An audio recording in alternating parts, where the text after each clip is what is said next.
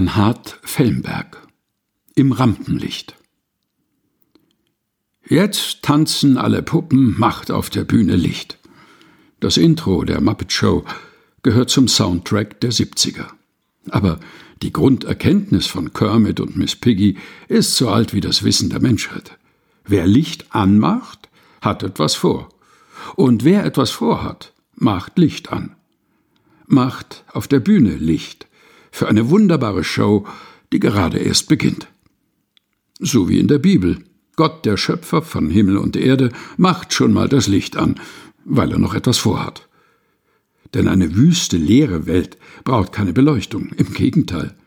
Da wäre es besser, alles weiterhin im diskreten Dunkel zu belassen.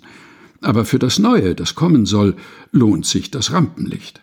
Ein wunderbarer Erdball mit guter Atmosphäre, Meere, Kontinente, Sonne, Mond und Sterne, Pflanzen, Tiere und Menschen. Jede Menge Leben. Licht an für die neue Welt. Andere Zeiten, andere Lichter. Später ist es nicht mehr das eine große Licht auf der Weltbühne, es sind die vielen kleinen Leuchten. Ihr alle, sagt Jesus Christus, lasst euer Licht leuchten, damit die Leute etwas zu sehen haben. Da traut einer seiner Gemeinde etwas zu. Für Langeweile, Fehlleistungen und Tohu Wabohu wäre diskrete Dunkelheit besser, aber für all die guten Werke, die Gott durch uns vorhat, lohnt sich das Licht. Licht an für die neue Menschheit. Sieben Wochen Passion. Sieben Wochen auf das Licht des Ostermorgens zugehen. Wenn ich in der Bibel nach Licht suche, finde ich Jesus. Er hat von sich gesagt, ich bin das Licht. Andere haben es bestätigt. In ihm war das Leben, und das Leben war das Licht der Menschen.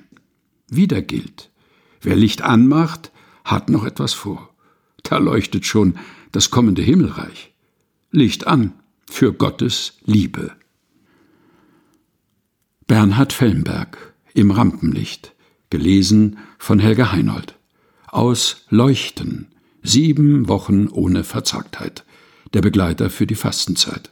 Erschienen in der Edition Chrismon.